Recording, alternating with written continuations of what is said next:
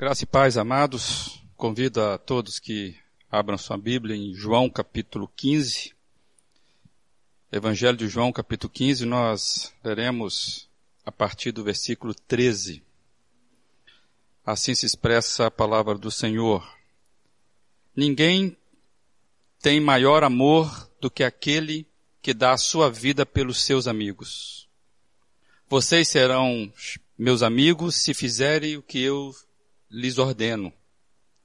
Já não os chamo servos, porque o servo não sabe o que o seu senhor faz. Em vez disso, eu os tenho chamado amigos, porque tudo o que ouvi de meu pai, eu lhes tornei conhecido. Quero trabalhar a ideia de que o Senhor, apesar de ser Senhor, Ele resolveu nos chamar de amigos, de pecadores, somos, somos chamados amigos de Deus. Que Deus complete a palavra dele nos nossos corações. Nós temos falado aqui, em alguns encontros, sobre o caráter de Deus. Muitos conhecem e reconhecem Deus pelo seu poder. Para muitos, Deus é apenas poder. E isso é plenamente plausível, pois, sendo Deus, necessariamente implica sabermos que os seus atributos poderosos. É o que nos mostra, por exemplo, o texto bíblico que Paulo escreveu em Romanos, capítulo 1, nos versos 19 e 20, que diz, Pois o que de Deus se pode conhecer é manifesto, pois desde a criação do mundo os atributos invisíveis de Deus, seu caráter, seu poder eterno, a sua natureza divina, têm sido vistos claramente, sendo compreendidos por meio das coisas criadas. Uma das grandes obras literárias produzidas pela cristandade dos últimos dois mil anos de história da igreja, uma grande obra chamada o Credo Apostólico, é uma declaração de fé que diversas frentes do cristianismo adota e que tem a capacidade de síntese das principais crenças da fé cristã na, sua maior virtude. E o credo, para nós, ele, ele tem então essa força de síntese da, da principal base de fé do cristianismo. E ele diz lá, creio em Deus Pai Todo-Poderoso, Criador do céu e da terra, creio em Jesus Cristo, seu único Filho, nosso, Salva, nosso Senhor, o qual foi concebido por obra do Espírito Santo, nasceu da Virgem Maria, padeceu sob o poder de Pôncio Pilatos, foi crucificado, morto e sepultado, desceu ao Hades, ressurgiu dos mortos ao terceiro dia, subiu ao céu, está sentado à direita de Deus Pai Todo-Poderoso, donde há de vir para julgar os vivos e os mortos.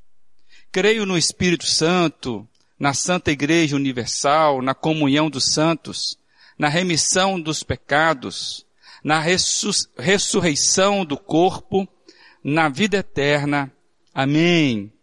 Uma boa síntese da, daquilo que cremos. Este credo, muita gente pensa que é produção exclusiva da igreja romana, por causa do seu uso regular, mas esse credo ele é antecedente a qualquer forma exclusiva de uma única fé.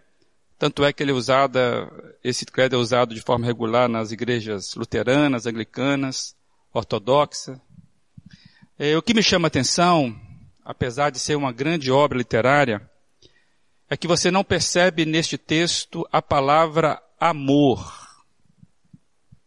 Tudo isso, toda manifestação de Deus na história, seja nos seus atos de criação, na vinda do Senhor Jesus, na sua morte, ressurreição, a assunção aos céus, a promessa que Cristo vai voltar, as possibilidades da, da manifestação comunitária da igreja.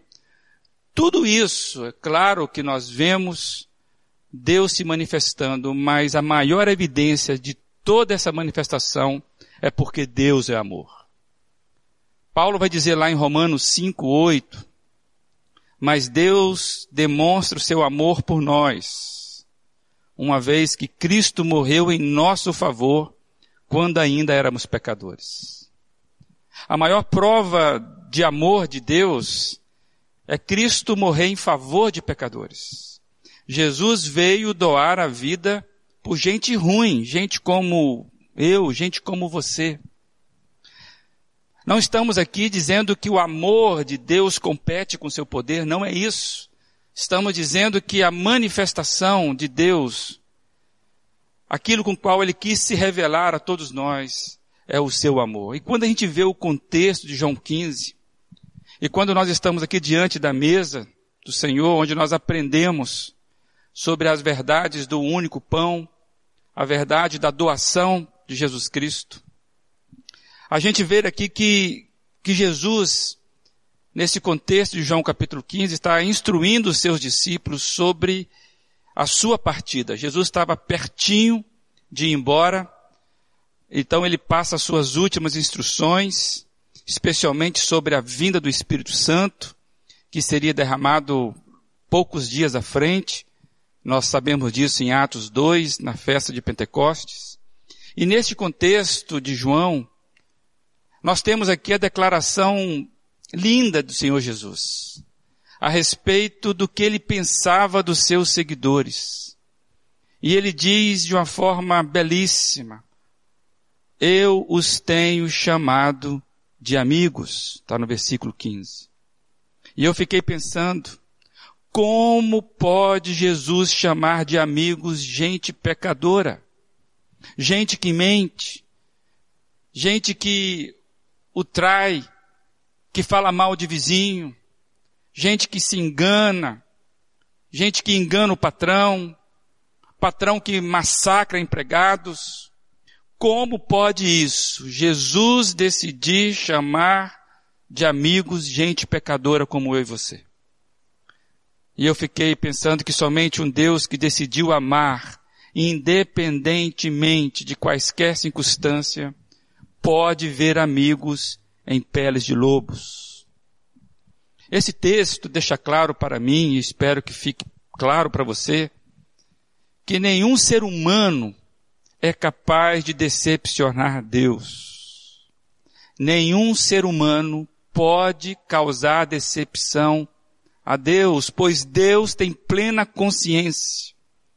Deus tem pleno conhecimento de todas as possibilidades que habita o nosso coração.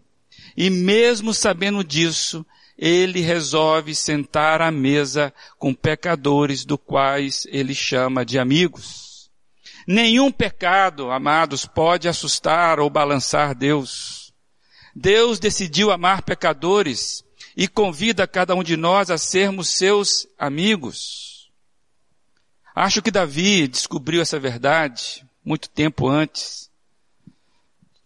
No Salmo 51, texto que temos trabalhado aqui nas últimas quartas-feiras, neste salmo, Davi, que estava na situação de fundo do poço da sua vida, porque ele havia cometido adultério, a mulher com quem ele adulterou ficou grávida, ele tentou enganar o marido dela e também a todos, na esperança de que ele pudesse, o marido, achar que o filho era dele. Aí o plano deu errado e Davi então manda esse homem para o fronte da batalha, na certeza de que ele seria morto e assim se tornar um assassino.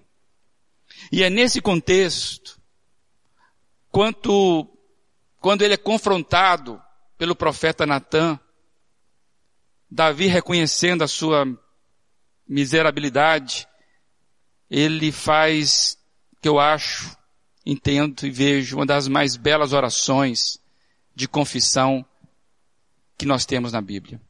Está assim, redigida no Salmo 51. Tem misericórdia de mim, ó Deus, por teu amor, por tua grande compaixão, apaga as minhas transgressões.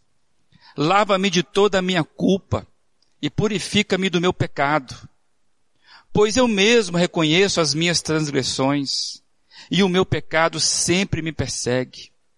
Contra ti, contra ti, só contra ti pequei. E fiz o que tu reprovas. E ele prossegue, cria em mim um coração puro, ó Deus, e renova dentro de mim um espírito estável. Não me expulses da tua presença, nem tires de mim o teu Espírito Santo. Devolve-me a alegria da tua salvação e sustenta-me com um espírito pronto a obedecer. Amados, que, que oração, que entrega. Reconhecimento de que somos pecadores, reconhecimento de um pecador que sabe que em Deus ele pode ser achado. E eu tenho a mesma impressão de que precisamos, eu e você, descobrirmos o caminho dessa oração. Que tenhamos essa mesma disposição de assim orarmos. E aí, quando nós olhamos para essa mesa, a mesa da comunhão, onde Jesus se assenta com pecadores, disposto a chamar cada um de amigos. Quando vamos nos reunir em torno da mesa do Senhor, a mesa da comunhão, que tenhamos esta consciência de que somente o amor de Deus é que nos possibilita sermos aceitos como amigos. Não pelos nossos méritos, porque não os temos, mas porque Ele decidiu nos amar primeiro. Que eu e você, constrangidos por esse, por esse amor, assentados nessa mesa, possamos aceitar o convite de Deus de filhos, de servos e de sermos chamados seus amigos. Que Deus nos abençoe. Amém.